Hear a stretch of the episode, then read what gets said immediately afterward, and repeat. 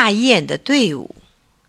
春天，大雁排成一字和人字，从南方飞向北方；秋天，大雁排成一字和人字，从北方又飞向南方。你可知道，它们为什么排成一字队和人字队吗？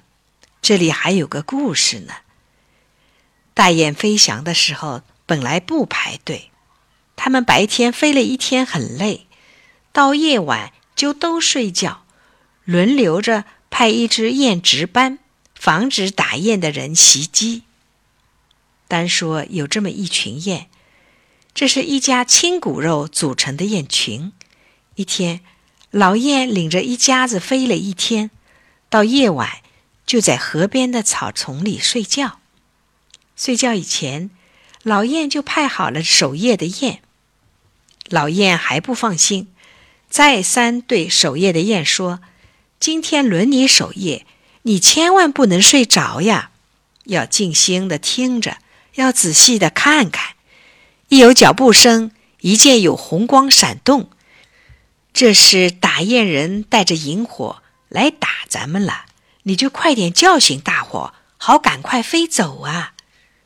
守夜的雁不耐烦地说：“爷爷，你放心睡吧，我都知道。”老雁见没有什么可说的了，这才跟全家一起睡觉了。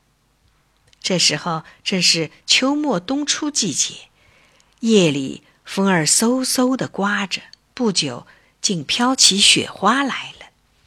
守夜的雁守到半夜，又累又困又冷。他看看睡在草丛里的雁们，一个个睡得正香，便叹口气说：“哎，真不走运！轮到我守夜，偏偏遇上这么一个坏天气。”他看看天，又说：“天快亮了，这么坏的天气，打雁的怎么会来呢？守了多少回雁，都没遇上打雁的，哪有这么巧呢？”我已守了大半夜，不如睡一觉。守夜的雁想罢，就在草丛里睡着了。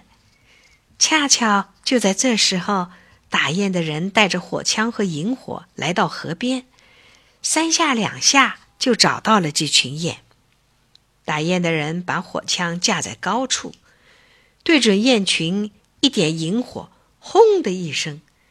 这群雁只飞走了一只，剩下的都打死了。飞走的雁就是那只老雁。老雁睡觉时也在惦记着全家。他听见响动，立刻惊醒了。但他还没来得及叫醒大伙，火枪已经响了。他只好痛心的飞走了。老雁飞走后，就把这事儿告诉所有的雁。只因为一只雁不小心，全家骨肉都被人打死了。雁们知道后，不光每回守夜更加小心，还怕后代把这痛心的事儿给忘了，就想了这么一个永远忘不了的法子：飞的时候排成一字和人字。所以，每到春天或秋后，大雁总是排成整整齐齐的一字。或人字形的大队，贴着蓝天向远方飞去。